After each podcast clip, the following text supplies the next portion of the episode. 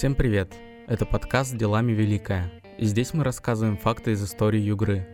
Этот проект мы запустили к 90-летию региона, и вы можете к нам присоединиться, прислав свою историю или придя к нам в студию. Дорогие друзья, уже очень скоро наступит новый 2021 год.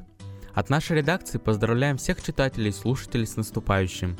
С нами понятно, новогодний праздник мы отмечаем в ночь с 31 декабря на 1 января – но как начало Нового года отмечают Ханты и Манси? Узнаем в нашем подкасте. Рассказывает Захар Морозов. Начало Нового года у северных народов отмечаются в разные месяцы. Например, у астяков празднование приходится на неделе между 14 и 21 октября. На реке Демьянки отсчитывают с Петрова дня. По мнению многих, начало Нового года у народов Ханты и Манси происходит, когда прилетает ворона. По рассказам хантыйской поэтессы Марии Волдиной, Раньше такого понятия, как Новый год, не было. Наступление времен года праздновали отдельно, каждый со своими обрядами. Приход зимы отмечали с первым снегом, на стол выставляли самое вкусное. В моей юности мы выбирались в лес и наряжали елку прямо там, представляете? Не вырубали, а наряжали прямо в лесу. Украшали игрушками из бересты, бусами.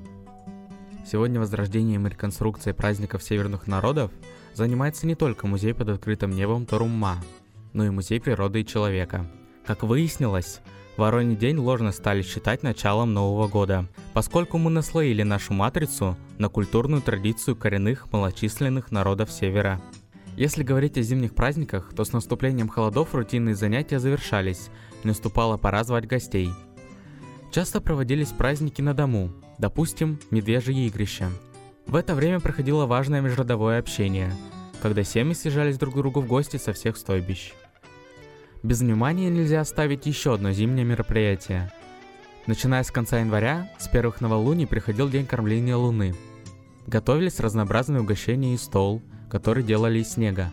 После чего на лопату складывались выпеченные фигурки жертвенных оленей, которым предварительно отрезали головы. И уважаемый мужчина под звуки молитвы закидывал подарки в сторону Луны. Как оказалось, существует еще один праздник – День Новой Зимы, схожий с нашим Новым Годом – в нашем привычном понимании, по словам Марии Волдиной, он пришел к народам Ханты и Манси постепенно. Сначала к людям, которые жили ближе к городам, а после и к тем, кто жил на стойбище. Еще раз с наступающим Новым Годом, друзья! Услышимся в следующем году.